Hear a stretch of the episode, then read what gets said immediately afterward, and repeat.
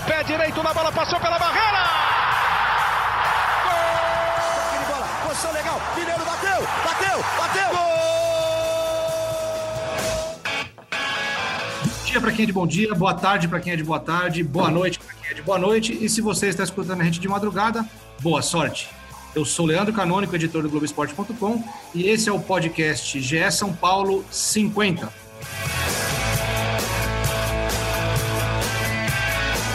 E em comemoração a esse número importante que chegamos hoje, né, nesta semana, o podcast 50, a gente convidou ele, que foi o, o primeiro a nos dar moral, o primeiro a participar quando a gente gravava ainda numa salinha improvisada, com, segurando os microfones nas mãos, dividindo o microfone. Murici Ramalho, ídolo do São Paulo, tricampeão brasileiro e hoje comentarista da Globo, do Sport TV e, por que não, do Globoesporte.com, né, Murici?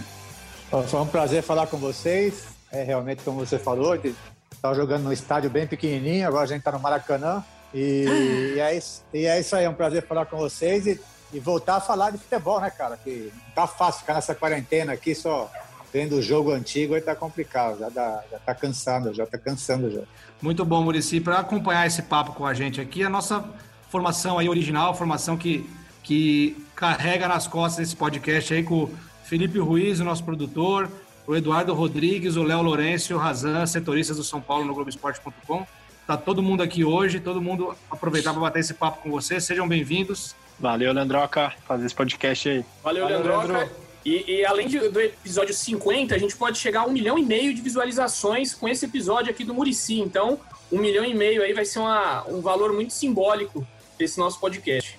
Tudo isso apesar do Edu, hein? Do, do 1 ao 50, do 1 ao 50 ele gabaritou, ele atrapalhou todos os roteiros, do 1 ao 50. De todos que ele participou. Tava aqui pra gente falar depois disso, falar da. É muito bom. Esse é o Eduardo. Você não mandou dessa vez. Razan, vai lá, começa com o Murici aí, você, porque quem tem esse bigode tem prioridade. Aliás, já fui justamente criticado pelo professor aqui na nossa prévia. Para a alegria dos torcedores, não tem imagem, então eles não vão ser. Não vão ficar traumatizados com essa coisa feia que está aqui na minha cara. Mas, Murici, também te agradecendo muito pela, por ter aceitado o nosso convite aqui na edição 50 do podcast GS São Paulo. É, queria começar primeiro voltando um pouco no tempo lá atrás, do seu tricampeonato brasileiro, que é o que a última grande lembrança de títulos da torcida de São Paulo. A Sul-Americana é o último título, mas a última era vitoriosa de São Paulo foi com você. É, o que, que aquele time tricampeão brasileiro tinha tão especial e diferente? Porque para conseguir isso de novo vai ser quase impossível. Campeonatos por pontos corridos, três títulos consecutivos, é muito difícil de conseguir de novo. Prazer tê-lo aqui, Maurício. Prazer é meu. É bom, é, são vários fatores, né? Não tem um só, né? Eu acredito muito na organização, em você acreditar numa ideia de jogo. São Paulo tinha uma ideia de jogo. Então, isso era fundamental. Os jogadores sabiam o que iam fazer dentro do campo, né? em todos os sentidos, todos os fundamentos. Os jogadores iam para dentro do campo, sabia o que fazer e sabia quem que eles iam enfrentar. Então, o nosso time era muito bem treinado. E o time bem treinado assim, é, mentalmente também é muito forte. Por quê? Porque confiava muito. Eles se confiavam muito neles, entendeu? É, e uma outra coisa, o nosso time repetiu esse campeonato, porque, é, primeiro, da ideia de jogo, segundo, o presidente da época acreditava no treinador e acreditava no time, e, e, a gente trocava muito pouco, ou seja, o nosso time tinha uma ideia de jogo, então a gente ia buscar no mercado pontualmente alguns jogadores, porque a gente sabia que ia perder alguns, sempre. Então, nosso time era muito organizado também nesse sentido, fora do campo. Então, nós tínhamos lá o Milton Cruz, tínhamos lá o Tata, que eles já estavam, e isso era o trabalho deles, já estavam no mercado olhando quem que a gente ia perder e quem que a gente poderia trazer. Então isso também é, é muito importante, né? Porque aí se mostra organização, se mostra planejamento. Então você não ganha um campeonato brasileiro sem planejamento, entendeu? Então tudo era muito planejado, né? Aí vem a logística também, porque o Brasil é um país gigante e de repente você joga no sul, aí você vai para o nordeste. Então o, o, São Paulo era muito preparado em todos os sentidos. Então, por isso que deu essa é, que, que foi possível ganhar três campeonatos, que é difícil você fazer isso, porque além de tudo, aí vem você explicar para as pessoas que quando você ganha você não pode se acomodar, como acontecia, né? Até a diretoria se acomodava, entendeu? Então tinha um cara que era o chato do negócio, era eu, todo dia pegando no pé que, olha, amanhã tem que ganhar de novo. Então é isso, são vários fatores. Né? Aqui é trabalho, né, meu filho? É isso aí. E, e aí, é, Murici, você teve um time aí que tinha, tinha umas peças ali, né? Tinha o Leandro Guerreiro, tinha é, o Aloísio, enfim, um time que tinha vários caras ali que eram, eram bons da resenha. E como é que era para você é, contornar, para você colocar esse time ali para jogar e não desfocar do futebol? Como é que era essa relação sua com os jogadores ali?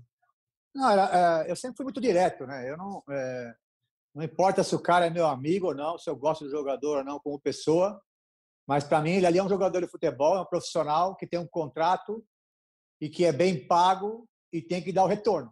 E eu vou cobrar muito dele isso. Eu não sou um grande, eu não sei, nunca fui um grande motivador, porque eu não acredito na motivação num jogador que joga num clube como São Paulo, por exemplo. Tem tudo, né? Tem estrutura, tem boa alimentação, tem o melhor hotel, tem tudo e vai um cara para ter que ainda é, motivar ele para jogar? Não, é obrigação dele estar tá motivado. E eu era um grande cobrador de, de objetivos, entendeu? A gente tinha os objetivos e a gente ia atrás.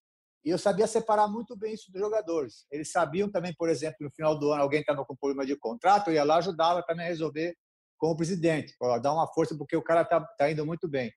Mas era, eu cobrava demais. Então eu separava muito bem disso. Tanto é que os jogadores até hoje são meus amigos mas eles é, se tornaram meu amigo.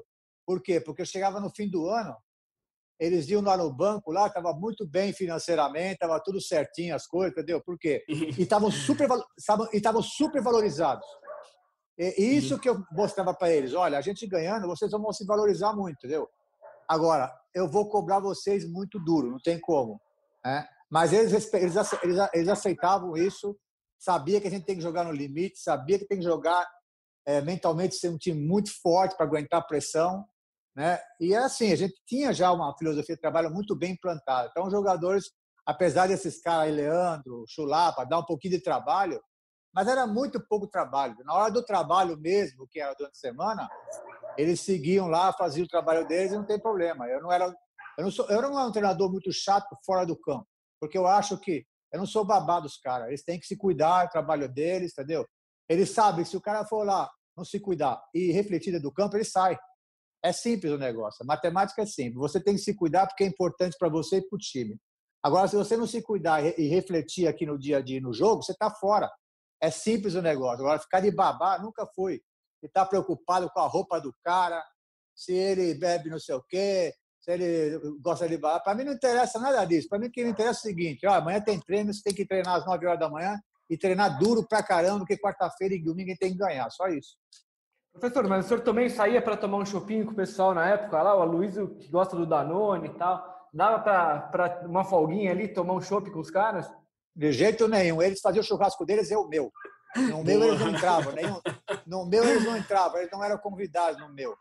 Porque aí é o seguinte, aí, por vamos tomar cervejinha, daqui a pouco o cara começa a ficar alegre, começa a me questionar, eu começo a questionar. Isso não existe no futebol, nem com, nem com, nem com jogador e nem com diretoria o técnico tem que sair. O técnico tem que ser um cara, como ele sempre foi. O técnico é um cara sozinho, é um solitário, não tem como. Ele tem que ser assim mesmo, né? porque senão ele não consegue cobrar os objetivos de todas as partes se ele ficar muito amiguinho, esse negócio de paizão, não sou paizão de ninguém, eu tenho três filhos, sou pai dos meus filhos, não quero saber desses caras que são pai. Né? Hoje, eu, hoje eu sou amigo deles, vou lá, fui a Patalaia agora visitar o Luigi, beleza. Mas na época não tem esse papo. Não tem esse papo porque senão fica muito amigo, cara. Como é que eu vou cobrar meu amigo? E a cobrança não é mais, ô, oh, faz favor, seu Aloysio, seu Leandro, não tem, essa, não tem esse papo, meu, lá é porrada. E lá é porrada dura, é todo dia, entendeu? Então não tem amizade. Agora, acabou o treino, acabou ali, vamos conversar, pô, a hora que você quiser conversar. Mas tá ali no trabalho. Fora dali era muito raro eu encontrar com alguns deles.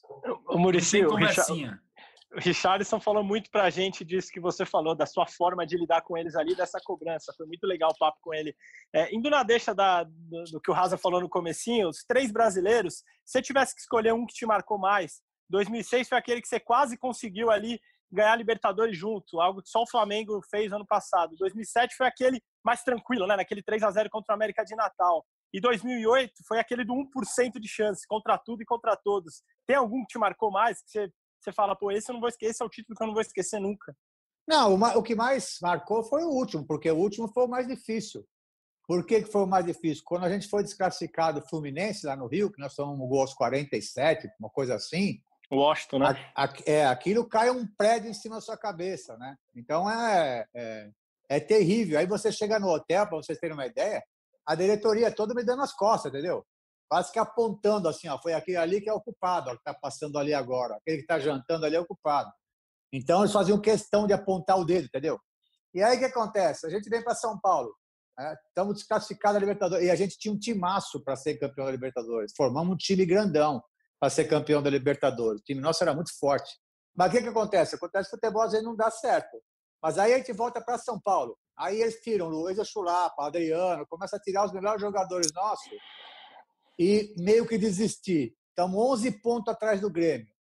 Fora da Libertadores. É, os principais jogadores, eles, eles tirando eles meio que não iam quase no CT mais a diretoria.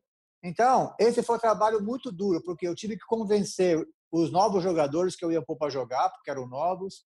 Eu tinha que convencer é, a, os funcionários, a comissão técnica, que era possível.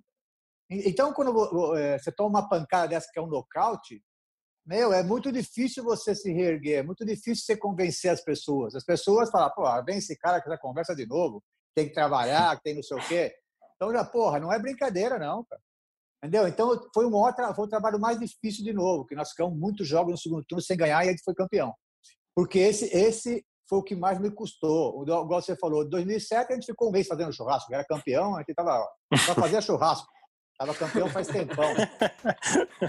O, o, o 2006 nosso time também era muito forte, a gente quase conseguiu a Libertadores, mas a gente vinha de de campeonato eh, da Libertadores com o Autuori, campeonato do mundo, o time era muito forte, né? Agora, 2008 foi mais difícil por todos esses motivos, né? Quando você olha para a sua diretoria, que você só tem um cara nessa diretoria que acredita em você, que é o presidente, o resto vira as costas para você, você tem que ser muito bom, cara. Você tem que ser muito bom no que você faz, em todo sentido, né? Bom mentalmente, bom taticamente, bom tecnicamente, senão você não consegue. Né? Você não consegue. Os caras dando as costas para você, indo no cantinho falar as coisas, tentando me derrubar. Então, se você não for bom, você não consegue. Então, esse campeonato de 2008 foi o mais difícil e esse é o que marcou. Lá, Léo.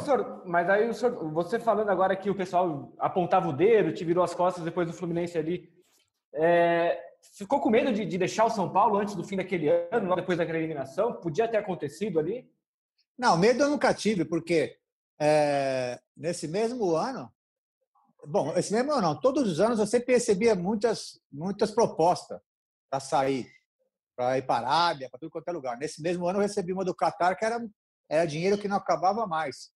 Só que eu acreditei, só que eu acreditei no meu trabalho e o Juvenal também acreditou. A minha proposta era gigante, entendeu? Então medo eu nunca tinha porque eu tinha muita confiança em mim, no meu trabalho, né? Porque se você tem medo num time grande, você não tem chance nenhuma. Você está fora. Você vai ser pressionado toda hora mesmo. Vai ter cara aqui, você vai ter que falar não para ele, porque às vezes o cara quer fazer uma contratação, mas que não é bom para o clube, é bom para ele, porque ele é vaidoso, tem que falar não. E aí, quando você fala não, você já fica marcado, entendeu? E aí começa a briga. Então, você, se você não for forte em time grande, você não aguenta, entendeu? Então, medo. Medo eu nunca tive. Eu tinha muita confiança no que eu ia fazer. Então, e, o, e a comissão técnica, os jogadores e o presidente, que era o único que acreditava em mim. Vai lá, Edu, pode ir. É, o Murici, você falou aqui antes, né? A gente estava batendo um papo antes de começar a gravar aqui, que você tem assistido alguns jogos antigos, né? Só o que está passando na televisão agora no Brasil. É, eu queria saber de você, então, se você pudesse hoje sentar para assistir um jogo seu pelo São Paulo como treinador, qual seria? E qual seria aquele que você não assistiria de jeito nenhum? Falei, esse eu não consigo ver. Então, eu estou vendo agora Flamengo e Botafogo, rapaz. No tempo do Zico, Bebeto, esse jogão esse, também. Os dois. Esse é bom. Quando, Bota, é, quando o Botafogo foi campeão, lembra aquele gol do Maurício? Aquela, sim, o Maurício, sim. O Maurício acabou de fazer o gol agora. É muito legal, eu gosto. Bom, gosto de futebol o dia todo, né? Sim. É, Para escolher um jogo assim, é difícil, porque foi tantos jogos assim importantes na. Você fala do Campeonato Brasileiro, assim ou não? Ah, não, da, da é? sua trajetória no São Paulo, à vontade. Talvez um jogo que te ah, marcou. É... Ah, bom, o que marca, eu acho sempre, é assim, o primeiro título, entendeu? É, então, eu fui campeão da Comebol com uma molecada que a gente, é, a gente, os, os caras puseram a gente na, na, na, competição porque os profissionais e o Tele não queria mais disputar campeonatos porque o São Paulo ganhava tudo. Então, aquela competição não chamava atenção.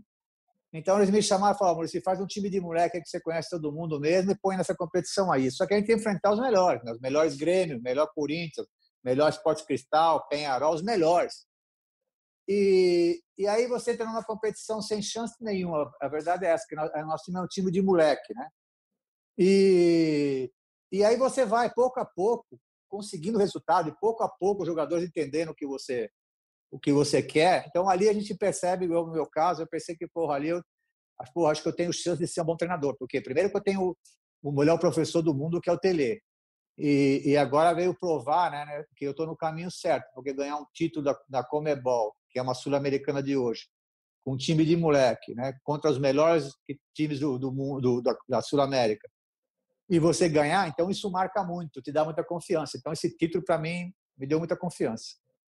Ô, e, um título, e um jogo que eu quero esquecer, é claro, do Fluminense, que foi o mais chato. Né? Ô, Murici, você falou do Tele agora, né? É, é óbvio que, o, que to, to, o mérito da tua carreira é todo teu, né? Mas ter o Tele como professor e, e, essa identificação que ele tinha com o São Paulo, como, como você também tem, é, o quanto isso te ajudou e te deu forças para construir essa carreira vitoriosa? Ah, me deu muita força. Primeiro que é, eu ficava 24 horas olhando para ele para ver o que ele que queria fazer, é, ver os seus movimentos, como pessoa também, como, como caráter, tudo isso também era muito importante num técnico de futebol também. O cara não basta ser só competente, o cara tem que ter responsabilidade, tem que vestir a camisa, comprometimento, todas essas coisas. O Tele tinha demais isso, né? Ele mostrava isso no dia a dia e, e fora o conhecimento. Então me ajudou demais, pô. Me ajudou demais porque um cara de, um dos melhores do mundo eh, me chamando, porque ele, ele tinha um projeto. Eu teria sempre foi muito a, a, a, na frente do tempo dele. Ele tinha um projeto e ele ele ele expôs para a diretoria o projeto de de fazer um treinador que daqui uns 5, 6 anos ele ia parar de trabalhar, ele ia se aposentar. Ele já estava cansado. Então ele queria fazer um treinador do jeito dele para assumir o lugar dele, entendeu? Muito parecido com ele. Então ele me escolheu, pô. Ele foi e me escolheu, porque ele já me conhecia, porque foi meu treinador também. E ele mais ou menos, e ele achava que eu podia ser um pouco dele, entendeu? Claro que igual ele não dava, mas um pouco dele. Então ele me escolheu, e só de você ser escolhido pelo Tele para ficar do lado dele, ele te, ele te preparar para subir o lugar dele, então já isso já é, isso é fantástico. Isso dá uma condição moral, né? Que você fica grande, entendeu?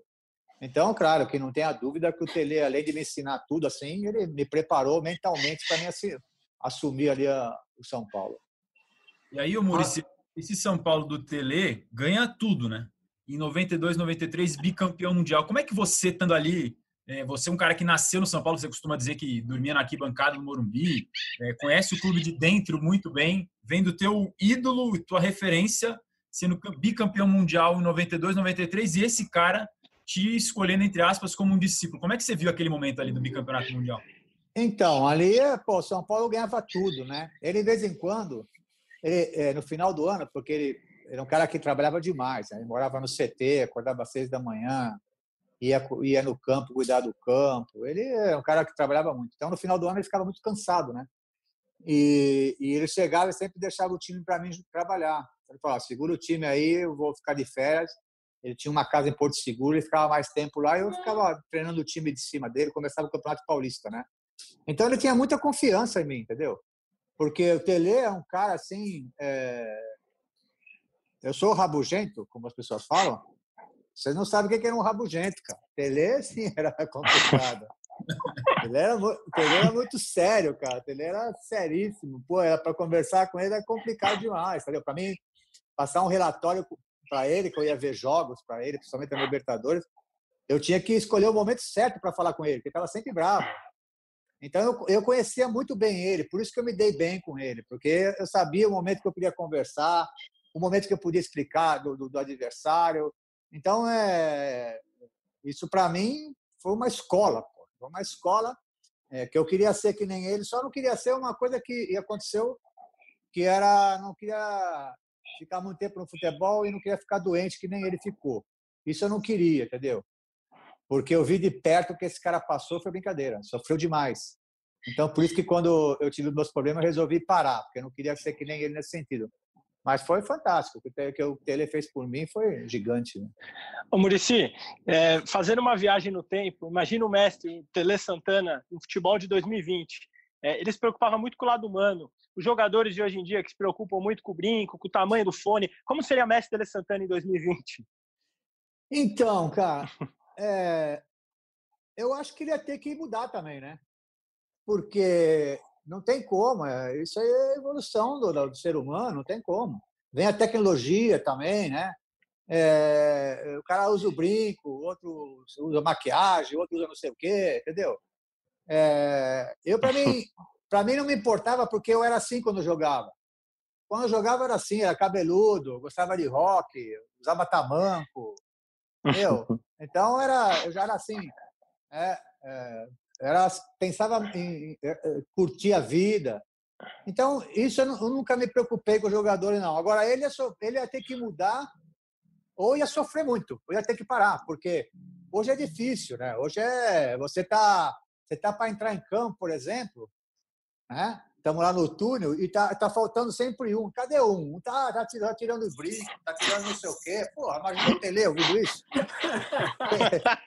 Tele, Tele ia ficar doente, cara. Tele ia ficar doente. Pô. Tirando, tirando o brinco, pô, tá de brincadeira. Então, para mim isso é muito normal, porque eu, eu, eu também era, gostava de tudo essa, não gostava de brinco na minha época, não se usava, né? Mas é, eu nunca liguei para o que o jogador faz. Murici, você falou do seu cabelo, né, do tamanho, você, você já falou várias vezes dessa, do seu estilo roqueirão, né, quando você era jogador. E o que, que o jogador Murici fez que o técnico Murici não ia aprovar? Ah, fez muitas coisas, pô. Eu, porra, eu às vezes, às vezes ia para noite com chulapa, né, sabe? Eu não deveria ir tanto, entendeu? É, era moleque, pô. A gente na época é, a gente não ganhava tanto, a gente gostava de jogar e se divertir também, sabe? Era uma, era uma outra história de, de profissional, né? Sim. Então, é, é, o, que eu, o que eu com certeza como técnico ia falar para o Murici como jogador, eu falava, meu, dá um tempo aí, cara, que, pô, você tá abusando demais, cara, entendeu? Muito mas bom. aí, mas aí, graças a Deus, eu casei rápido, né? Fui para o México, casei muito cedo. E tenho, nós estamos juntos até hoje, 40 anos com a minha esposa. E aí, aí você se acalma, né? Aí você se acalma, foi a melhor coisa que eu fiz, entendeu? Mas é isso, porque futebol, é, se você não, não cuidar do seu físico, você vai ter problema, você não vai durar. Então é isso que eu diria hoje para o jogador da antiga, né? Professor, e como era ir para a noite com o Chulapa? Tinha muita confusão? Como é que era? Era tranquilo? Nossa senhora, tinha confusão direto. Porque o que não falta, o que não faltava, o que não faltava era confusão, pô. Tá, mas também não era só do lado dele, não, do meu lado também, porque ele, de vez em quando, conta por aí. O dia que vocês entrevistarem, vocês perguntam como é que era na hora de chegar, de pagar a conta. Porque eu sempre fui, assim, muito seguro, né? até hoje, né? Então, você, para mim, para mim pagar um café para vocês vai ser complicado. Almoço, nem pensar. E, então, então é, ah, quando chegava a conta, pô, eu ficava doente. Falei, nossa senhora, tudo isso aqui, Chulapa, aí não dá, cara. Então ficava. Era uma confusão na hora da, da conta, mas ele, ele também, ele dava trabalho, cara. Tinha hora que eu tinha que. Tinha hora que eu tinha que segurar com ele. Mas a gente era que nem irmão, né? Porque é, Chulapa morava na Casa Verde. Eu morava aqui perto do Morumbi, mas a gente eu ia na casa dele, na Casa Verde, quando era juvenil, né? Então, é, a gente é que nem irmão, até hoje a gente se fala, tudo. Infelizmente a gente não se vê, porque a gente mora em lugar diferente, né? Mas é. Era confusão, sim, não era fácil, não. É, Murici, você falou ali da, de ser um pouco rabugento, né, dessa sua fama, e quem viu o Tele sabe também da fama que ele tinha. É, como é que era esse seu, esse seu caso de amor e ódio com, com os repórteres, né? Eu não cheguei a pegar essa fase, infelizmente, de você como técnico, mas você não, não era muito ali é, muito, muito contente com os repórteres. Como é que era essa relação? Você tinha mesmo, pô, vou ter que lidar com esses caras chato aqui, meu? Como é que era isso? É, eu, ia, eu, eu primeiro ia analisar você, cara. Queria saber como é que você era. Olha aí. Se você, se você ia entrar na turma do bonzinho ou do ruinzinho, entendeu? então, tinha, um estudo, tinha um estudo prévio, tinha um estudo prévio. É claro que tinha, meu. Nada era de graça, entendeu? Eu não ia para a coletiva sem saber quem estava lá e sem saber como ia ser as perguntas, qual que ia ser o assunto, né? Porque você mais ou menos imagina o que vai ser, fase tá fase tá ruim, né? Ou a fase tá boa, né? Porque é assim o futebol. Mas é, é eu sabia lidar muito bem com isso, ou seja, porque é, os caras que, que, que é os caras que acham que com uma notícia ruim vai chegar primeiro que os outros, não vai chegar primeiro que os outros. Eu eu eu tô há muitos anos quando era jogador, Faustão, todos esses caras eram trabalhavam no campo. Hoje quem é o Faustão? Porra, e ele era um baita de um repórter, não tinha esse negócio. Ele, ele fazia o trabalho dele, mas sem maldade, entendeu? Eu, a, a crítica eu aceitava numa boa, mesmo porque também eu, eu respondia do jeito que eu quero. Cada um faz a sua parte, faz a sua, eu faço a minha, né? Mas é, o que eu não aceitava era, era a sacanagem, entendeu? Porque o que, que é a sacanagem? Por exemplo, quando um time não está bem, e aí tem um, um mal lá de um diretor que não gosta de você, né, e ele quer te derrubar, ele planta uma notícia lá no vestiário e passa para alguém da imprensa e o cara acredita nele. Essa que é a bronca minha, entendeu? Por quê? Porque não era, porque não era uma verdade. E, mas é claro, ele, ele comprava com uma verdade, por quê? Porque o cara era dentro do time, dentro do clube, então ele comprava com verdade. Só que eu, só que eu sabia quem eram os caras, né? Então, os caras pensam de é, loucura minha, mas, pô, tinha muito amigo na imprensa, até hoje tem. Saía com os caras para tomar cerveja. Agora, tinha os caras que eram os, os que ia tomar porrada mesmo, porque eu sabia que eles iam perguntar coisa ruim, entendeu? E eu já ia preparadinho para eles, entendeu? Não tinha, não tinha acordo. Ele sabia que havia pergunta ruim e havia porrada, porque não tinha, ô, oh, legal, sabe? Não, você pode fazer essa pergunta que você quiser, só que eu vou responder do jeito que eu quero. Né? Não é do jeito que você quer, que você já vem preparado com a, pergunta. Né? Então, a minha relação era essa. Agora, sempre na boa. E, e também tem uma coisa, nunca é, pedi para um assessor ligar para você, ou oh, manda o cara é, maneirar lá, não. Não, faz o que você, você fala o que você quiser, cara. Maior liberdade. Agora, eu também tenho liberdade também, né? O Murici, e nessa, e nessa relação com a imprensa, o, o Nariz, o Juca Pacheco, assessor de São Paulo, já te passava o mapa da mina dos repórteres? Como é que era isso antes da coletiva? É, não, ele é que organizava sim, ele que é o cara que organizava tudo. Seja, o nariz é que nem irmão, né, cara? Inclusive, conversei com ele ontem, converso com ele toda hora. Esse já ia na frente já preparar tudo. Ele era inteligente pra caramba, já ia conversando com um, com o outro, né? E aí, como é que tá? Aquelas coisas, né? Você sabe como é que é o burburinho ali. Então, o nariz, ele preparava tudo já. Aí ele voltava lá e falava, vai acontecer isso, isso, aquilo. Fica esperto com esse mala aqui. Aí, meu, aí o bicho pegava, cara. Era... Mas você sabe que era coisa, era, era assim, tão espontânea de todas as partes que era engraçado que aí no dia seguinte eu saía assim, por na rua, algum lugar, supermercado, aí os caras não queriam saber do jogo, eles queriam saber como é que foi a entrevista, cara. Não queria saber. Aí o jogo foi e você demorava para aparecer, hein, Murici? Não, por isso, mas porque eu estava fazendo estudo, né? Tava... eu estava tava mapeando. Tava, o, o, tinha meus informantes lá para saber eu ganhei, é tava Eu ganhei muita hora extra te esperando no Morumbi lá. É, teve, uma, te, teve uma grande que você, que você deve ter demorado, que, que quando os caras. É, eu, eu, perdi um jogo lá, eu empatei, não sei, e aí os caras. Que, os caras de sempre, né? queriam me mandar embora, né? E aí um parceiro meu lá de dentro ouviu, cara falou, ah, vamos, vamos ligar para o treinador, não sei o quê, tirar o Murici. E nesse dia aí, a imprensa toda estava me esperando, eu falei para o Gil, cara, enquanto eu não falar com o Gil Grenal, eu não saio aqui do vestiário. A imprensa vai ter que esperar lá, cara.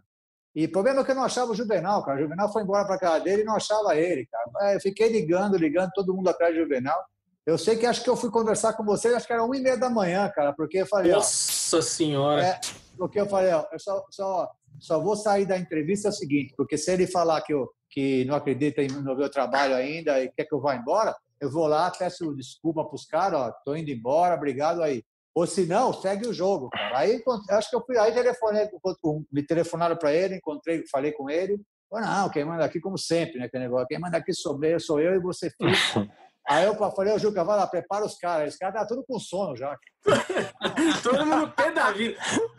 E, e, aí, e aí, Muricy, não, legal, o jogo foi difícil, que era a conversa mole de sempre. Uma e meia da manhã. Todo mundo com fome. Os caras estavam cansados, cara. Fazer Por isso, você então, tinha... Já tinha que resolver, né? Você tinha acesso direto ao Juvenal, então. Você, é, tudo era com ele direto. Você não. É, não conversava com, mais, com o cara aqui mais ou menos, não. Eu conversava com o Juvenal direto, porque esses mais ou menos aí, primeiro que não resolve nada, e segundo que não, não, não confiava neles, entendeu? Porque eu sabia que eles tinham outros pensamentos. Então, é, eu conversava direto com o cara, porque o cara acreditava em mim, eu acreditava nele, cara, que era o que basta. É, o que basta é o cara, o cara que decide é o. E ele acreditava muito em mim também, entendeu? Então, a gente se dava muito bem.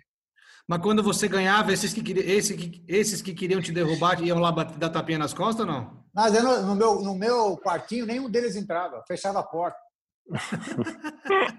Ou se eu punho segurança na porta, falar aqui não entra ninguém dessas malas aí, que eu, você sabe quem é. Não entrava ninguém. Só, só entrava meus amigos, meu filho que ia lá, mas eles não entravam, não, cara.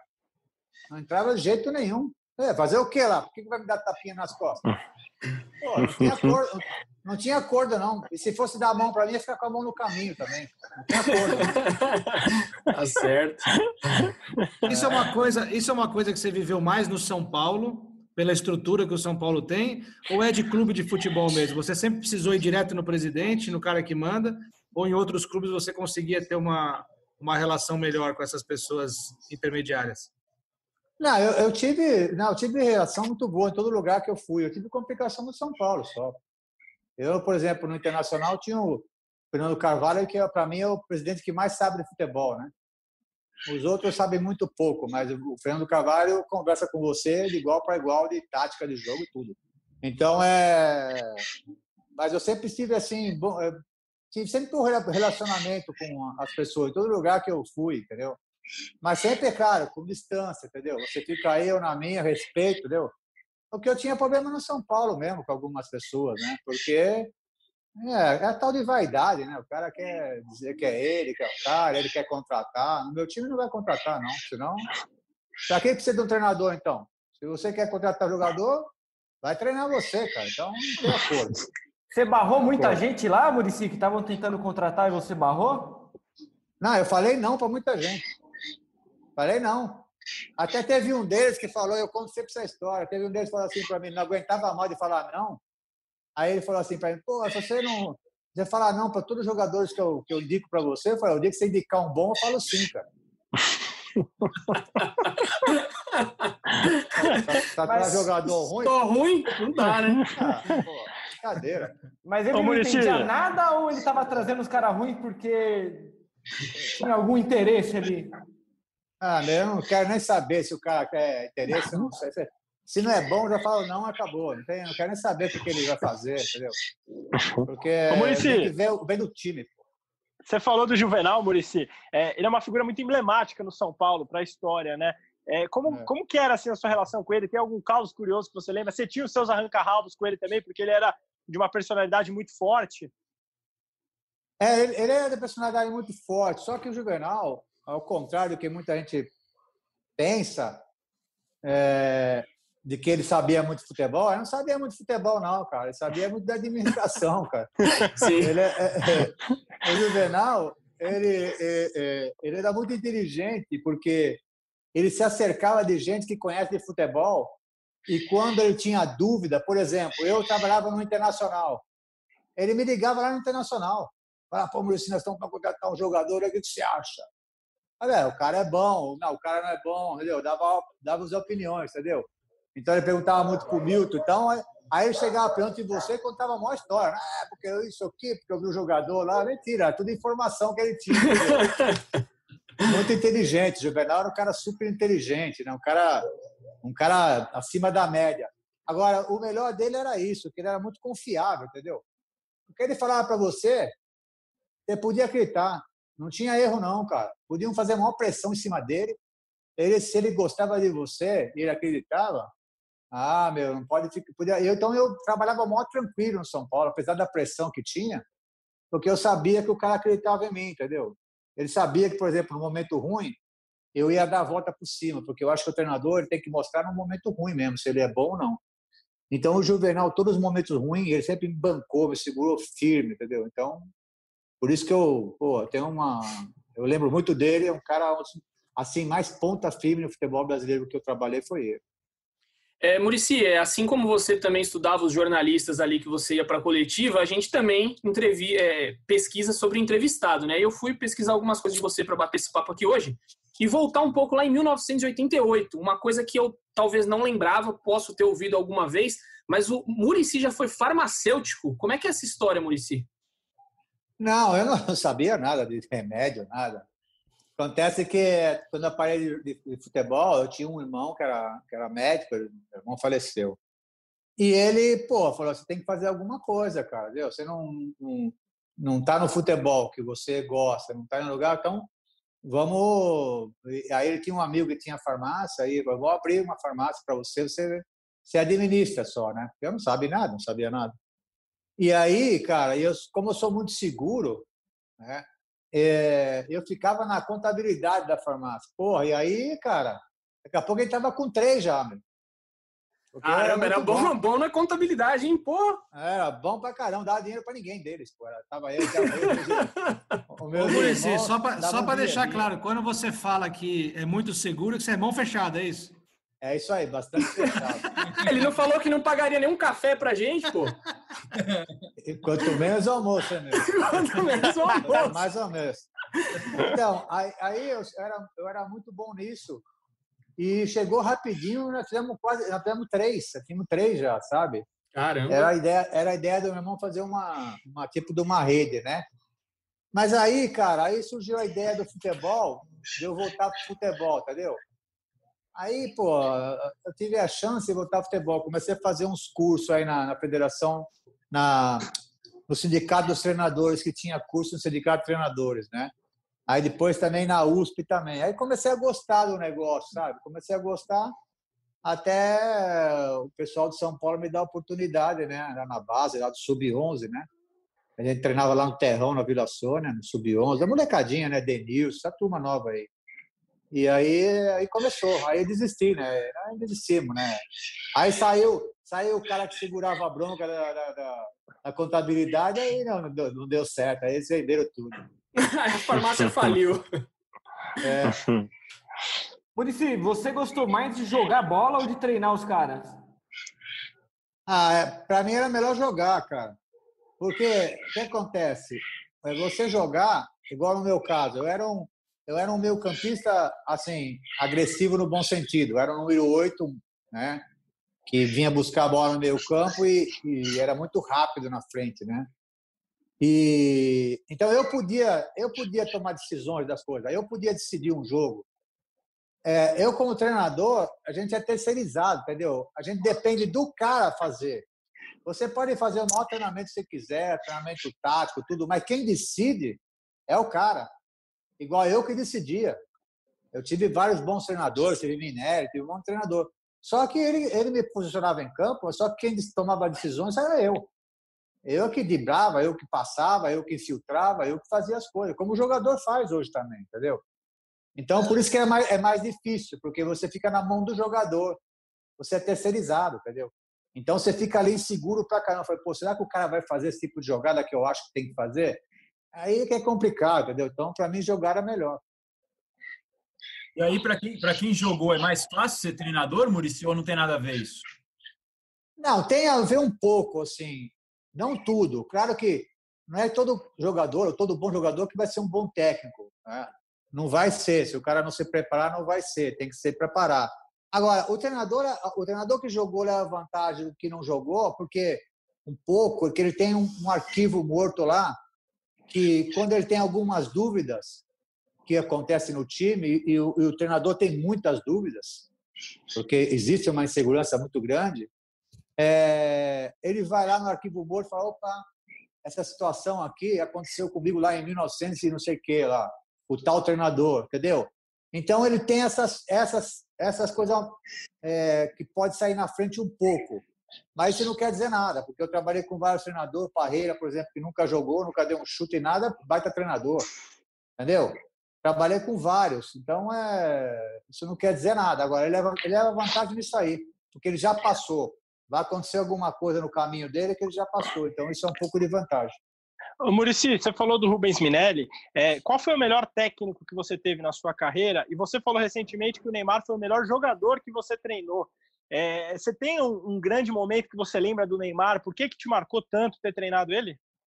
Bom, o melhor técnico que eu achei, né? Cara, tem o Tele, né? Mas o Tele fiquei muito pouco no São Paulo. O Minelli, para mim, foi o melhor. O Minelli é o cara que começou a mudar o futebol brasileiro em relação à parte tática, né? A posicionamento, a fazer treinamento tático. Né? O Minelli era um cara acima da média. É... O Neymar, o Neymar foi o jogador que melhor que eu trabalhei porque o Neymar é diferente. O Neymar, ele é, ele faz um improviso em cima do improviso. Quer dizer isso? Ele, ele faz um drible, por exemplo, que, que o cara descobre esse, esse drible no momento, em cima desse drible ele cria outro drible, entendeu? Ele engana o cara com uma outra jogada. Então isso é fantástico. Isso aí ninguém faz. Isso aí o cara só tem um improviso e se o cara descobrir, tchau, acabou. Ele não, ele fazia um em cima do outro. E isso arrebentava com os caras, não tinha como, né? E isso vocês viam nos jogos, eu também via no jogo. Só que eu via no treinamento, eu via todo dia isso. Então, é por isso que eu falo que ele foi um dos melhores que eu trabalhei, porque eu via todo dia ele fazer isso, toda hora. É, e o Neymar era um cara que ele fazia isso por quê? Porque ele adorava jogar futebol. Ou seja, se você tá, tá numa, numa casa de campo com você, convida ele para comer um churrasco, apareceu uma bola, ele vai pegar a bola e vai ficar brincando com a bola, vai querer fazer um, já um joguinho, entendeu? Neymar sempre foi assim, fominha pra caramba. Então, é, é esse aí, esse aí é, é, gênio, esses caras são gênios. Esses são craques, né? Craques são poucos. No Brasil nós só temos um, que é ele, o resto são jogadores. Mas é, é ele foi de perto, eu vi de perto o que esse cara fazia. Era, fazia não, faz ainda, é incrível. Muricy, como é que você faz para treinar um cara desse que decide no improviso do improviso? Às vezes você dá uma orientação pro cara, o cara vai lá e improvisa. Como é que faz? Você só bota o cara em campo e pede para ele resolver ou, ou, tem uma conversa? Como é que funciona? Não, você tem que respeitar as características dele, o que ele tem de melhor. Por exemplo, eu não podia falar para ele, né, marcar o lateral direito quando ele ia subir. Como é que eu vou falar para ele fazer isso? Não dá, porque ele não tem essa característica, ele não sabe marcar. Então fazia uma cobertura com o volante, no caso o Aroca ou o Adriano, e trazia o Elano para dentro, para não faltar gente no meio campo. Então, você tem que respeitar as características do jogador. Esse é o bom treinador, que respeita as características do jogador. Que ele tem o quê? Ele tem o drible. Então, a gente pegava jogos fechados, ele tirava da frente dois ou três e acabava o jogo. Porque a única chance de você, quando pega um time fechado, é você tirar, tirar alguém da frente. Né? Então, ele fazia isso muito bem. Então, eu não podia trazer no meu campo para pensar o jogo. Por quê? Porque ele quer driblar. E para driblar, eu tinha que posicionar ele perto da área. Então, você tem que explorar o que o jogador tem de melhor. adianta você querer fazer, pô, não, você vai marcar o lateral, como se faz hoje, né? A primeira coisa que o treinador faz num ponto, você sabe marcar lateral? É a primeira coisa que ele fala. Então, isso não tinha. Olha, não, você vai jogar lá aberto, quando você não quiser, você vem para dentro do campo e você vai ficar perto da área, que é o seu forte. Então, é, sabe, você tem que você tem que respeitar as características de cada jogador. Ô Murici, você falou agora que o, o único craque que a gente tem hoje em dia, né, é, é, o Neymar e o resto é jogador. E é uma coisa que a gente debate sempre aqui no podcast é que a, a oferta que tem de craques hoje ela é muito menor em relação ao passado, né? Às vezes pode parecer um papo meio nostálgico, meio de quem é das antigas, né? Mas assim, a gente para para pensar em jogadores do passado e a gente olha e imagina esses caras hoje em dia e pensa, poxa, esse cara faria muito sucesso hoje em dia, ele seria um craque, ele poderia até ser, ser até um dos melhores do mundo. E um cara que a gente comenta muito aqui no podcast, tem uma ligação muito forte com o São Paulo, que, que parece ser assim, que parece que hoje em dia seria um craque muito mais reconhecido do que foi, é o Miller. Eu queria saber a sua opinião sobre ele. O Miller que jogou no São Paulo? Isso. Nossa, é uma fera, isso aí é, meu. E o Miller, o Miller é, é, que nem vinho, ele ficou ficando um pouco mais experiente, ficou ficando melhor. Por quê? Porque ele foi diminuindo um pouco a velocidade dele, e aí ele era aqueles caras também que pensa na frente de todo mundo também. Apesar de atacante, que atacante não é, não é do cara pensar muito o jogo. O atacante é aquele cara que faz o drible e arremata. Ou tem um arranque e faz o gol. Não, o Miller não. O Miller passava bem. e ele ficou melhor no final da carreira dele. Por quê? Porque ele aliou a técnica que ele tinha né, com a experiência e aí começou a desequilibrar em todo lugar que ele ia, né? Então o Miri foi um dos fantásticos também, foi um daqueles jogadores raros, né? jogadores craque, jogadores que fazia diferença, entendeu? Você sabia que você tinha um Miri em campo e alguma coisa ia acontecer, ou ele ia passar ou ia fazer gol. Então é, isso aí foi um dos caras que que eu tive o prazer de trabalhar também e cara diferente. Isso aí era era era um dos diferentes. E um outro cara, Murici, eh, só para a gente encerrar esse tema e já começar com temas mais do dia a dia do São Paulo, de, de retorno, até que o Razan vai entrar nesse assunto daqui a pouquinho. É, um cara que você trabalhou e que talvez se tivesse tido um pouco mais de disciplina no futebol, teria ido muito mais longe do que ele foi, é, foi o Adriano, né? E assim, o Adriano também era craque, né? O Adriano era um fantástico também. O Adriano era um cara que. que... Para para Fabrício, eu já ligo para é, O Adriano era um cara. Esse sim, ele não chegou mais longe porque ele não quis.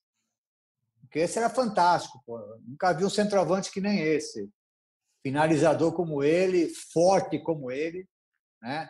Tinha uma condição física impressionante, né? E uma explosão, cara. Era e uma coisa boa dele é que ele não escolhia jogo, não, cara. Não tinha esse negócio, ah, tô dodó, me poupa, deixa eu fora. Não tinha esse negócio, não, cara. O cara. É, claro que depois do jogo era problema também, aí era complicado também. Só que, é, como jogador, esse sim eu acho que foi um desperdício. Ele podia ter jogado mais Copa do Mundo fácil, porque ele era muito forte fisicamente, era acima da média, cara. E era um jogadoraço, jogadoraço e, e, e, gente boa demais também. Puta cara, gente boa. Quando treinava, pegava duro mesmo, treinava demais. Então, esse sim eu acho que desperdiçou, cara. Ele podia ter chegado muito mais longe do que, do que chegou. Razan. Ô, Murici, é, vou fazer uma pergunta que muitos torcedores de São Paulo fazem e acho que você, você mesmo deve ouvir isso bastante. É, a gente já sabe que, como técnico, você já parou, não é algo que você pensa mais fazer. Hoje você é nosso colega aqui de trabalho, comentarista. Mas e como coordenador técnico, você pensa um dia em assumir essa função no São Paulo? Então, o que acontece? Acontece que em 2016, quando eu, eh, eu tive em Barcelona, lá que o Neymar me convidou, eu fiquei lá um tempo lá eu queria estudar né, o, Barcelona, o, segredo. O que era, por que, que o Barcelona tinha tanto sucesso assim, né? E aí é claro que a gente chegou à conclusão que era, era só profissionais trabalhavam lá, não tinha nenhum amador todo mundo profissionais. A maioria é ex-jogador, mas ex-jogadores preparados para assumir a função. Principalmente a parte administrativa, a parte do clube, ideia de jogo, tudo, né? Você vai desde a base do Barcelona, desde o sub-11 até o profissional, é o mesmo tipo de jogo, o mesmo tipo de treinamento, até as meninas também jogam igual. Lá existe uma ideia de futebol. Lá não é você chega lá amanhã, você faz a sua ideia. Não, aqui você não vai fazer a sua ideia. Aqui você vai desenvolver minha ideia. Então, por isso que eu já contrato o cara para desenvolver a ideia dele. Então, fiquei um tempo lá para aprender muita coisa e aprendi. Sempre me fazem essa pergunta: se um dia você voltar para futebol, de treinador não volto mais, já falei várias vezes, toda hora recebo convite, não quero mais. Mas se tivesse alguma outra posição, isso sempre me pergunta. Eu sempre falei, a única posição que eu acho, eu ser cartola não dá. Eu não gosto de ficar em escritório, usando terno, essas porcarias, eu não gosto. A única função que eu poderia desenvolver, e eu acho que é uma função super importante no time de futebol, é o coordenador técnico. Mas o coordenador técnico mesmo com autonomia, ou seja, o que, é? É o cara que fica no meio campo entre a, a, a diretoria e o treinador, e a comissão técnica, cobrando resultados, né? É, ajudando o treinador a contratar jogador, nada técnico, nada tático, essa coisa é o problema do treinador, mas ajudando o treinador a buscar jogadores, né? ajudando o clube a contratar bons jogadores, bons negócios, por exemplo, no meu tempo, quando era o técnico, a gente fazia muito bons negócios. A gente trouxe o Miranda quase de graça. Né? E vários deles, entendeu? Isso também é obrigação do coordenador técnico, de buscar bons negócios, entendeu? Então, nessa função com autonomia, aí, aí eu vou pensar se eu posso voltar. Não agora, né? Não agora, e porque sempre quando me pergunto isso, sempre ah, porque o São Paulo. Mas não tem nada a ver. São Paulo tem lá o seu Lugano, tem o Raí, que são meus amigos, estão trabalhando bem né? Porque senão, porque vai ver, vai ver agora a, a, a eleição. Então gera um monte de especulação, entendeu? Os dois caras que estão lá agora, que são os mais fortes, né? não sei quem vai sair mais, porque tá tudo indeciso lá, só o Casares. Os dois são meus amigos, cara. Os dois são meus amigos, os dois são muito competentes. Tá? Qualquer um dos dois que ganhar ali tá ótimo, né? Porque os dois são muito fortes, né? E o São Paulo precisa de gente com uma cabeça diferente. São Paulo parou um pouco no tempo, entendeu? Então, é, mas assim, se é uma posição que eu poderia assumir, era essa, a de coordenador técnico. Esse convite já pintou em algum momento, professor? Não, já pintou em outro clube, assim, clube grande também, não daqui de São Paulo, de fora, grande, é, uma consulta, o que, que eu achava? Eu falei, olha, eu agora não tenho chance porque é, eu tenho contrato com a Globo, entendeu? Eu tenho contrato e eu não quebro o contrato e estou feliz no que eu estou, entendeu? Eu não quero sair de São Paulo, quero ficar perto da minha família, porque eu parei muito por isso também, pela minha saúde e também para ficar perto da minha família. Então, houve convite nesse sentido. É, você não aceita ser técnico, mas teve aí a Legends Cup que você foi o treinador da equipe, né? E aí gerou diversos memes, umas coisas bem engraçadas ali no banco de reserva que o saudosista, o torcedor saudosista sentiu falta e pediu a volta, o Morumbi gritando é Murici. Como é que foi aquele momento para você, Murici, de retornar ao Morumbi, ver a torcida inteira gritando o seu nome e dirigir de novo o São Paulo, né? Então, eu é, nunca tinha ido no Morumbi ver assim, um jogo de São Paulo, porque eu acho que o cara tem que tem que respeitar as pessoas que estão lá, entendeu? E eu tenho, eu sei, eu sei o que o carinho que a torcida de São Paulo tem por mim. Se eu se eu tiver no Morumbi e tiver o Morumbi cheio e eles me descobrir que eu estou lá, eles vão gritar meu nome. E isso incomoda um pouco, pode incomodar um pouco a pessoa que está lá trabalhando, entendeu? Então, eu nunca, eu tenho maior vontade de ir no Morumbi ver jogo, mas não vou. É do lado da minha casa, eu sou sócio de São Paulo, né? Mas não vou porque eu respeito muito as pessoas que estão trabalhando lá, né? E, e é, eu, eu tive uma é, essa essa mais essa história desse jogo, porque o que acontece quando é, o Lugano me convidou para ser técnico, a gente já começou eu e ele, porque o Lugano também é outro louco para resultado. Nós começamos a fazer um time meu porque a gente ia enfrentar Barcelona, Bayern de Munique, Borussia Dortmund, só cara fera. Então nós levamos muito a sério até a, a, a trazer os jogadores. Só que é, eu, é, porque eu nunca planejei nada, não, eu acontece as coisas, eu vou, vai, vai, vai fazendo. Quando eu cheguei no Morumbi, no vestiário, os caras da, da, da TV São Paulo lá, Falavam assim, pô, posso pôr um microfone em você? Falei, é, claro, pô, é brincadeira, nós vamos para brincadeira mesmo, né? Jogo aqui de festa, jogo de festa, caramba, né, meu? Eu fui um dos que pediu para colocar o microfone em você aquele dia, Murici. Ah, então. Aí o que acontece? Ah, foi você, então? É. é. Aí que, aí, que, aí que acontece? Eu esqueci do microfone. Eu esqueci totalmente do microfone, porque meu, eu entrei no jogo, cara. Eu parecia que estava dirigindo São Paulo, estava disputando o campeonato mundial, pô. Eu esqueci do jogo, comecei a falar um monte de bobagem, xingamento, pô, começamos a falar um monte de coisa. E ficou tudo gravado, cara. Ficou tudo gravado. Eu só lembrei, lembrei não, quando eu cheguei no vestiário, que já tinha, tava, a gente tava tomando uma cervejinha, não sei o quê, tava com o microfone ainda no, no, no, na camisa ainda. Foi quando os caras foram me tirar, né? E aí mostrar, aí começou esse monte de meme aí que eu não nem, pô, eu esqueci disso. Mas para vocês terem uma ideia de como que é, ou seja, o, o cara, eu não perdi isso, ou seja, eu não perdi esse lado competitivo. Falei para os caras no vestiário, meu, é o seguinte, aqui é a nossa casa, meu, vai desculpar o Bayern, o Barcelona, meu, brincadeira para eles, para nós não é brincadeira não, cara, não tem brincadeira não. Ô, Murici, pro, pro Bordão. Sério. O Bordão, pro Bordão. É, o, o Bordão o Bordão quebrou o nariz, né, cara? O cara deu uma cotovelada no nariz dele. E aí ele veio, ele veio ter que chorar no banco. Ah, meu nariz. Falei, Bordão, você é o nariz, pô, não quebrou a perna, tá bom. Vamos pro jogo, tá tudo certo. Muito bom. Esse jogo aí foi maravilhoso. Os caras, o São Paulo começou a jogar sério mesmo, teve expulsão, virou. Porra, o Josué ficou puto da vida. Ficou. Nossa, os caras pareciam parecia Copa do Mundo, cara. Os caras levaram tão a sério que os caras do Barcelona falaram, meu, esses caras tão loucos, cara. Nós, nós falamos assim, ó, pelo menos nós temos que ganhar um título esse ano, cara. e ganhou. ganhou pô. Tem que ganhar um título, pô. Muito bom. É, é isso aí, pô. Ô, Murici, se colocar um bonezinho ali, um óculos maior ali, não dá para enganar e assistir um joguinho do São Paulo no Morumbi? Ah, eu nunca tentei isso também, porque eu gosto de ficar à vontade, né, meu? Eu gosto de, pô. É, eu não gosto de ficar escondido, entendeu? Eu acho isso. Eu não acho isso legal, assim, com, com, com, com um torcedor, entendeu? É, por exemplo, quando eles iam no CT lá, visitar a gente de sábado, que era o dia que eles podiam ir, pô, eu, eu ficava atendendo os caras lá um monte de tempo. Como faço em todo lugar que eu vou, entendeu? Então, não, não acho justo, não. Mas é claro que um dia pode acontecer eu ir no Murumbi, mais tranquilo, com certeza. Ô, Murici, você falou sobre ter visitado Barcelona, as instalações e sobre ideia de jogo. Acho que nada mais representa ideia de jogo no São Paulo hoje do que o Fernando Diniz.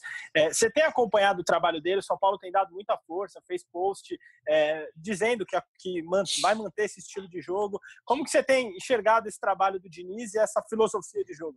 Então, eu, bom, eu sempre quando eu faço, comento alguma coisa do, do São Paulo, dos times, se não tiver bem, eu vou falar, né? São Paulo nos últimos anos foi brincadeira, né? São Paulo trocou de técnico no ano quatro técnicos. Isso é um absurdo, pô. Não vai achar nunca um treinador, nunca vai achar uma ideia de jogo, pô, porque é, não tem convicção do que estão fazendo, não tem confiança do que estão fazendo. Então, o ano passado, que saiu o Denis, que eu gosto, sempre gostei, né? Eu troco mensagem com ele, trocava mensagem com ele antes do São Paulo, agora troco mais. É, quando trouxeram ele, pô, falei, bom, agora sim estão trazendo um cara com uma ideia de jogo. Mas só que é o seguinte, tinha que apostar nele. Não pode saber de um dia para o outro ele começar a não ter resultado, o cara já tira de novo. Aí foi o acerto do São Paulo. No final do ano, o São Paulo não fez um grande sim, campeonato, né? Oscilou bastante com ele mesmo. Mas o São Paulo acreditou nele, repetiu ele, deixou. Entendeu? E agora ele está mostrando o trabalho dele. Então, gosto muito, tive lá, inclusive no CT, fui fazer o Murici visita lá que a gente que eu treino que eu é, converso com os treinadores e, e aí fiquei um tempão lá ele não me deixava embora cara. Fiquei lá um tempão com ele lá almocei lá com ele ele queria conversar comigo entendeu? Então é, o São Paulo está no caminho certo porque primeiro primeiro que agora tem uma ideia. São Paulo tem uma ideia de jogo. Fazia muito tempo que não tinha ideia de jogo coisa nenhuma. Porque troca de treinador toda hora, cada um vem com uma ideia, então nunca vai achar, nunca se vai achar uma ideia. Então agora tem uma ideia de jogo. É, os jogadores acreditam no treinador, a torcida está começando a acreditar, né? Então é, só pode dar coisa boa. O São Paulo foi muito prejudicado agora com essa parada. O São Paulo estava muito forte. São Paulo estava muito forte, ia dar trabalho.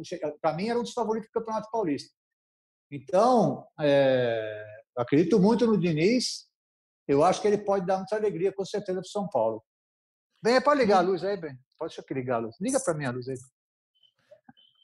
Entendeu? Então, é, eu, o Diniz acho que vai dar, vai dar coisa boa no São Paulo. Ô, Murici, você falou agora há pouco do, do Miranda, né?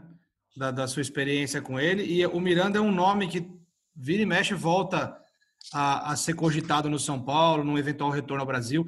Você acha que continua sendo um bom nome o Miranda? E emendo também perguntando de um outro jogador que esse, no caso, se ofereceu ao São Paulo para um retorno essa semana, que foi o Cueva. É, se você acha que ele também seria uma boa. Então, o Miranda e o Cueva. Bom, o Miranda é excepcional, né? Além de Miranda ser um baita jogador, continua sendo um bom jogador, né? Um jogador que nunca sujou o calção. O Miranda, acho que não, em não sei quantos anos tem de carreira, nunca deu um carrinho na vida dele. O Miranda é brincadeira. O que ele joga e o profissional que ele é, foi um dos melhores profissionais que eu trabalhei também. Então, o cara para grupo, para tudo. Agora, o problema é, é, o que ele ganha, né? O salário. Né? O São Paulo já não pode fazer mais loucura. Está numa situação muito complicada. Infelizmente é assim. Né? Fez muitas contratações nos últimos anos, cara. Está pagando o preço, porque é caro o futebol, entendeu? Então, difícil. Claro, a não ser que, claro, ele baixar o salário dele para jogar no São Paulo. É a única chance, entendeu? Mas é claro, se tivesse oportunidade, ia trazer ele de, olho fechado, é um baita jogador. Ia fazer o São Paulo muito forte.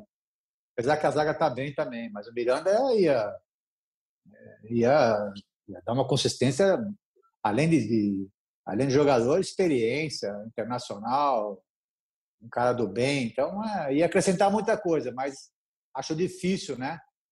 Pelo, pelo salário. Mas se acontecer, é ótimo. O Cueva nem pensar, pô. O Cueva tá fora, pô. O Cueva é brincadeira. O Cueva. Os caras se apresentam, ele chega depois, toda hora. Entendeu? É, é pô. Custou caro pra caramba. Por isso que o grande problema do, dos times, o, e, e, o grande problema dos times são as contratações, cara. Os caras têm que saber quem que eles estão contratando, pô. Você não pode contratar assim é, e, e, errar tanto. Você vai errar, vai errar, mas tem que errar menos.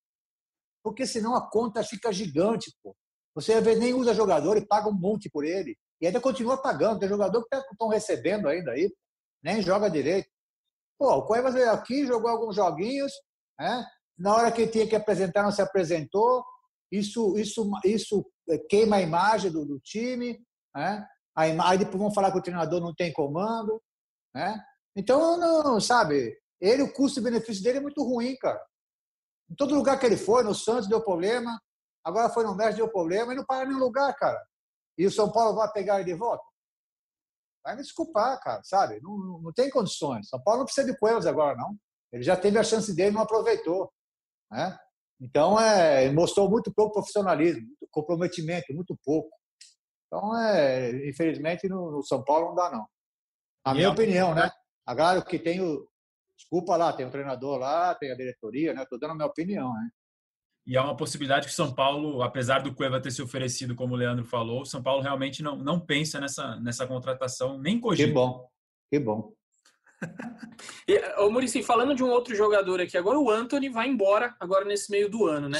É, você analisando o São Paulo, de tudo que viu esse ano, é quem você acha que é o substituto ideal ali para o Anthony? Quem está mais preparado para essa função? Então, cara, é... parecido com o Anthony, é o Elinho, né? Elinho, é isso? Elinho, isso mesmo. Canhoto, então, rápido. Então, parecido com ele é o Elinho, ou seja, que eu conheci lá na base lá. É... Não é que eu estava lá, eu vi jogos dele. Então, Sim. por quê? Porque é rápido, é canhoto, é parecido, né? Claro que não é igualzinho, o, claro que não é igual o Antônio, porque o Antônio é diferente mesmo. É, eu acho que é o parecido com ele mais parecido do, do, do, do que, o, que o Denis pensa de futebol é o Anthony. Porque se você pôr um outro cara aberto lá que não dribla ninguém, não vai acontecer nada, entendeu? Sim. Vai ser mais um meio-campista. São Paulo não precisa de meio-campista, está cheio de meio-campista, né? O São Paulo precisa de um cara de lado que tem o drible, que tira alguém da frente, entendeu? E que, e que faz a jogada do Anthony, que ele corta para dentro e bate com a canhota, que é o que o Elinho faz também. Então, eu acho que o Diniz vai insistir um pouco com isso, eu acho. Pelo que eu conheço ele, ele vai querer a mesma característica do, do Anthony. É, tá faltando. Quer fazer o nosso último bloco? Vamos fazer o último bloco? Lele? Bora, bora, bora. Pode ser? Troca então, Maurício, vamos trocar o link a última vez aqui para fazer o último bloco. Tá bom, ok. Lá para as 10 da noite acaba isso aí. Não, vou botar mais 10, 10 minutos no máximo. Essa parte tem que entrar, por favor. Então, então, então põe outro, pois, outro, outro Você manda os caras pagarem o jantar. É, é outro link. É. Já te mando. Vai, vai pondo aí. Boa, Murici. Só explicando, a gente optou aqui por manter a, a, a sua reivindicação para a gente fazer até 10 da noite, que é o que você quer, né? Até 10 da noite, né? Mas só para explicar para o ouvinte, a gente tem que ir trocando de sala no aplicativo que a gente usa. Então, é. a cada 40 minutos tem que ir trocando o link. E aí, se o, se o, ouvinte, se o ouvinte reparar lá atrás, vai perceber, pela fala é. do Maurício, que a gente começou gravando de dia e está terminando de noite, porque ele pediu para acender a luz da varanda. É verdade. Se ele perceber isso aí, pô. Acho que você comecei a, começamos a gravar hoje de manhã, né? o, o, é que a gente a gente apostou em você, Murici, porque além de você ter sido o primeiro, o primeiro famoso a dar moral podcast de São Paulo, os que é. você participou são os campeões de audiência, pô. Que bom, cara. Puta, tô com moral mesmo, hein? essa, essa moral pedi, sempre. Ela pedi até um adendo no contrato aí. É, acontece, acontece que tem uns caras que os caras que não querem participar, né? Tem uns malos aí que é chato pra caramba. Exatamente. Complicado. É, eu sei como é que é isso. por isso a gente vai aproveitar agora, a gente, como esse, é, a gente marcou esse como um podcast especial por ser o número 50, a gente ter chegado, conseguido chegar longe, apesar do Edu, como disse o pessoal no começo. E a gente é, pediu áudio para alguns torcedores, o Razan, o Edu e o, o Felipe pediram alguns áudios para alguns torcedores. A gente vai ouvir agora alguns áudios de alguns torcedores que são os mais assíduos aí nas redes sociais com a gente. Oi, pessoal do GE São Paulo. Lois Raca falando. Parabéns pelos 50 podcasts. Que venham muitos mais e em breve, quem sabe, um especial comemorando um título do meu tricolor. Um abraço. E aí, Murici, quando que vai vir esse aí para comemorar o título do São Paulo? Tomara que seja. Primeiro que esteja rápido, né, meu? Pelo amor de Deus, não vai. Vai 100 podcast, 200. Pô, aí é. Tomara que, tomara que, tomara que venha logo. Pelo menos agora tem uma ideia. Tem uma ideia, tem convicção do que está fazendo. Isso isso me dá confiança. O cara planejar direitinho como estão fazendo, eu acho que está no caminho certo. Você gosta de ver meme, Murici? Ah, eu, só, eu, eu, me divirto na hora que tá, eu não vou atrás, entendeu? Aparece tudo bem. Não... Essa semana, essa semana teve uma brincadeirinha na internet lá que falava: ateste a sua idade, né? Ateste a sua idade em três palavras. Aí uma pessoa colocou assim: São Paulo campeão. É, é muito velho ou não? Ah, tá, velho. Os caras os cara estão sacaneando a gente mesmo. É, difícil. Antiga, antigamente era só a gente sacanear os caras, agora, puta, é. agora estão mortos. Posso, mais posso colocar aqui? Vou colocar o Luan Reim, que é do M Boemirim, mandou pra gente aqui, ó. Bom dia, boa tarde, boa noite. Fala Canas, Edu, Razan, toda a equipe, beleza? Espero que estejam todos bem. Como diria o Edu, é uma honra inenarrável estar aqui falando com todos vocês. Chegamos no episódio número 50 do podcast mais amado do Brasil, que ouço sempre, principalmente quando vou correr ou dar aquela limpada na casa. Um podcast feito por amigos, divertido, rico em informações e sempre com um debate ótimo e inteligente. Perfeito para os torcedores que querem estar sempre bem informados sobre o que está acontecendo no nosso time. Que venham mais 50 episódios, 100 e que as coisas voltem a dar certo para o nosso São Paulo. Fiquem com Deus, se cuidem, lavem as mãos e, claro, um beijo no coração e um abraço na alma. Esse aí escuta bastante, que ele sabe todo o roteiro aí. É, esse, o... esse, aí, esse aí acho que é algum parente de vocês. Né? o, o, Edu pediu pro primo dele. Pior que não. Tá que o Edu deu ali. O Lucas é o ouvinte assíduo, sempre tá lá nas nossas redes sociais comentando. E ele falou que ele fez um roteiro, escreveu no papel, ele falou: se parece que eu tô lendo, realmente eu tô lendo, porque eu, eu fiquei nervoso, fiquei nervoso e tô escrevendo. E brinquei com ele, eu falei, uma pessoa especial aí vai ouvir seu áudio, um cara que a torcida São Paulina gosta. Ele tá ansioso para saber quem é, porque eu não falei. é, todo mundo pedindo a mesma coisa, né? Para ganhar um título, né? É. Exatamente. É. Porque é, ultimamente, o nosso podcast aqui, se for dar um, um, resumo, a gente falou mais de política, mais de situação financeira do que qualquer outra coisa. Com certeza. É, porque é, é porque é o que tem, né? Quando você. você e nós conversamos muito do tricampeonato, né? Porque quando Exato. você ganha, né? Quando você não ganha, você não. Você tem que partir para outro assunto sobre um time, né? Total. Com certeza. Ô, Murici, quando a gente fala, a gente brinca aqui, né? Eu, eu brinco bastante assim que eu tenho um eu tenho um amigo que é São Paulino que sempre faz as perguntas, né? Me manda as perguntas para eu fazer aqui. Você, quando técnico, assim, você olha a imprensa ali, óbvio, né? Todo mundo tem um time de futebol que torce. Mas você, quando era técnico, você olhava assim, você percebia quem era torcedor daquele time que você estava dirigindo ou não? Ah, eu não, eu não me preocupava muito com isso, não, cara. Mas é, a gente acaba sabendo, né? Então, a gente acaba sabendo quem que é. Tem cara que gosta de declarar, tem outros que não, né? Eu tenho muitos amigos meus, por exemplo, da imprensa, que eu sei que quais são São Paulinos, entendeu? Que nunca se nunca esconderam, ou seja, cara que eu saio para almoçar, né? De todas de todas de todas as eh, tendências, todas as rádios, televisão aí. Mas isso para mim assim nunca nunca me importei com isso assim não de estar tá tá preocupado com qual é o time que o cara torcia, não. Eu acho que quando o cara, o cara, o cara que é imparcial no que ele está ali falando, ele pode torcer qualquer time, entendeu? Não tem. Mas eu, eu tenho vários amigos da imprensa que são São Paulinos, vários. Boa. Vai lá, Razan. Mais um áudio agora da Simone Moreno. Boa tarde a todos, meu nome é Simone Moreno e nesse podcast de número 50 eu gostaria de dar os parabéns a todos que, mesmo sem a atração principal, que é o futebol, conseguiram com excelência nos trazer 12 episódios recheados de muito conteúdo, dentro do que foi possível devido a essa pandemia. Um beijo no coração e um abraço na alma de cada um de vocês. Leandro Canônico, Eduardo Rodrigues, Marcelo Azan, Alexandre Luzete, André Hernan, Felipe Ruiz e Leonardo Lourenço. Aí, essa é a ouvinte assídua também, sabe o nome de todo mundo, hein? Todo Sensacional.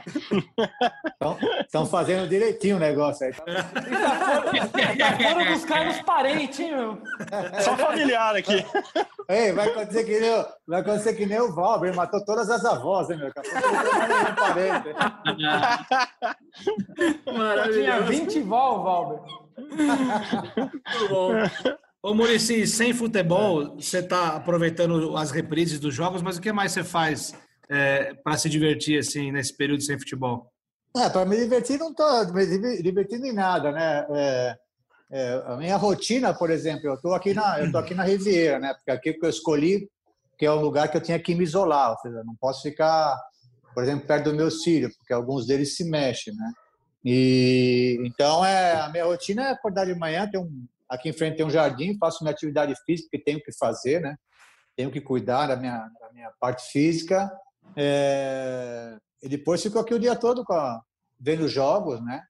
É... Com a minha esposa. Hoje vou sair para fazer compra, que uma vez por semana a gente faz com o supermercado. Eu estou bem, porque eu me dou muito bem com a minha esposa, entendeu? Eu não... A gente se dá muito bem, então tá mó tranquilo, assim, pra gente. Claro que é é ruim que a gente fica preso, né? Eu tenho uma varanda aqui que eu fico aqui 23 horas na varanda, né? Pô, porque não tenho o que fazer, né? Não vejo, não vejo meus amigos, né? Não vejo meus filhos, minha neta. É, todo, minha neta fez aniversário, não pude ver, então é tudo complicado, né? Então é triste pra caramba, mas a gente tem que levar da melhor maneira, né, cara? Então faço, é, eu ajudo a limpar aqui a casa, lavo louça, faço, de vez em quando faço uma comida. É, o Murici Cozinheiro tá famoso, pô. Churrasqueiro, churrasqueiro. É, eu participo, faço algumas coisas aí, entendeu? Para passar o tempo e também para ter um bom astral, né, meu? Porque você ficar 24 horas aqui dentro da casa não é brincadeira, não. E tá, e tá achando que tá na hora de voltar ao futebol já, professor? Ou ainda, ou ainda tá cedo? É, eu acho assim, olha, é, a gente tem muitas dúvidas de tudo, né? Porque você não vê ninguém é, falar com certeza uma coisa, entendeu? A ciência um dia fala uma coisa, aí vem outra vez fala outra coisa e fecha o comércio, agora abre o comércio, fica em casa, não fica em casa. Então, é, é, é muita desinformação, a verdade é essa, de todas as partes, né? Agora, o que se está sinalizando agora né, é treinamentos, né? Eu estou falando em treinamento, de jogos não dá, né? Porque, pô, o que está acontecendo no Rio e São Paulo, jogos é complicado, né? Não tem, não tem chance, porque você não consegue dominar totalmente, né? É, vários jogadores, várias comissão técnica, gandula, tudo. Né? Você não consegue, acho que, dominar tudo isso. Né? Então, o protocolo tem que ser muito rígido. Né? Então, para concentrar todos os jogadores, né? como é que eles vão fazer para concentrar todos os jogadores? Se time pequeno vai ter o mesmo recurso que os grandes.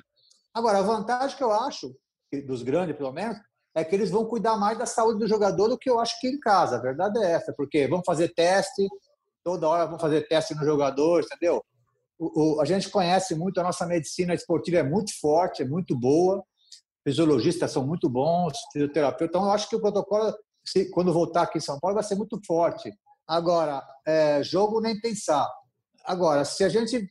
O futebol é meio que exemplo, né? A gente estava reclamando há pouco tempo atrás que o futebol está dando um mau exemplo que quer voltar a treinar e a jogar. Só que agora está abrindo, por exemplo, o comércio. Então, já está abrindo uma possibilidade para os outros também, entendeu? Então, eu acho assim, agora, ah, agora, o que me causa dúvida é isso, que ninguém sabe nada. Né? Mas eu acredito muito, eu acredito muito é, nas pessoas que trabalham nos clubes, porque eles são muito responsáveis, entendeu? Porque, às vezes, um, um, um cara perto deles, um jogador perto deles, é melhor do que o cara, às vezes, está em casa, porque ele deve sair aqui, vai ali, não sei o quê, entendeu?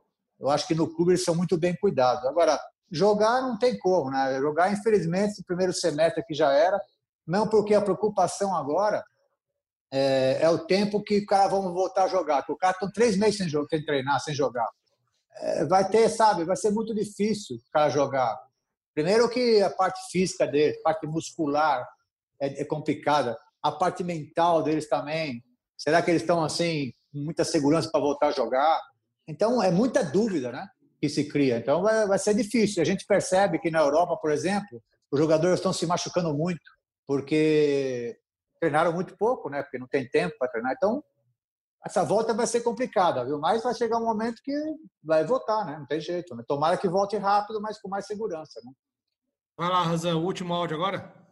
Tô... É isso, é o Felipe que, que pegou esse áudio. Quem que é o torcedor, Felipe? É o Marcão. Marco Melo, Raza, nosso ouvinte assíduo aí.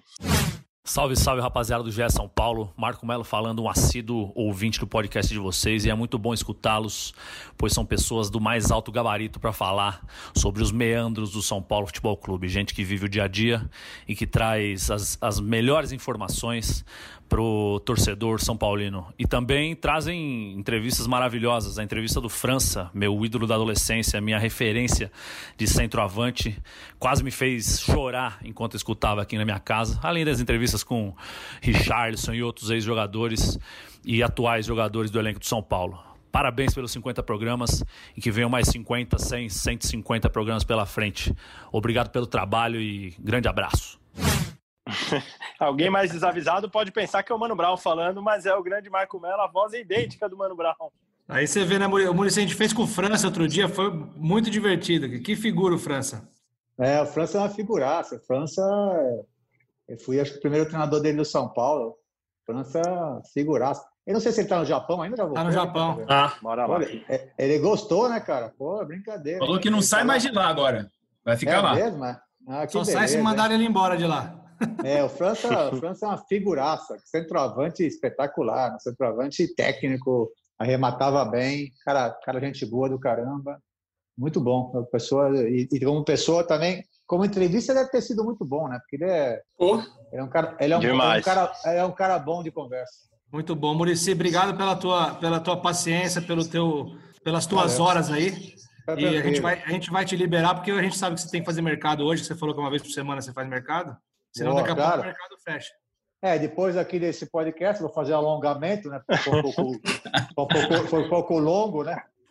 E, e, e às oito e meia vou para o supermercado com a minha esposa, que é, é, o, é o dia da semana que a gente sai para comprar. E, cuidado, cara. Não pode, mas... com, não pode ir com fome para o mercado, hein, Murici? Não, não, não, tranquilo. Tem que Vou me alimentar bem. Assim antes, é. Mas o Murici é um cara seguro, essa dica ele já conhece, pô. come, come, em casa para economizar, né, Murici? Tem. Tem a dúvida. Tem a dúvida. A melhor, a melhor comida está em casa. obrigado, obrigado, Murici. Valeu, um abraço para vocês aí. Valeu, Murici. Valeu, Murici. Valeu, um abraço. Abraço. Obrigado. Valeu, valeu amigos. Então tá aí, foi o Murici. Muito obrigado pela participação. Obrigado, Léo. Obrigado, Edu, Razan e Felipe Ruiz, o nosso praça. A gente se encontra na próxima semana aí com mais um podcast GE São Paulo. Esse foi o episódio 50. A gente agradece aí, como o Edu antecipou no começo do programa, a gente está com quase um milhão e meio de downloads. É muita gente, é muito bacana ter o retorno de vocês aí. E para escutar, como a gente sempre deixa avisado para vocês, é em globesport.com/podcasts e nas plataformas do Google, da Apple, Pocket Cast e Spotify. Eu sou Leandro Canônico, editor do Globoesporte.com. A gente fica por aqui. Um beijo no coração e um abraço na alma de cada um de vocês.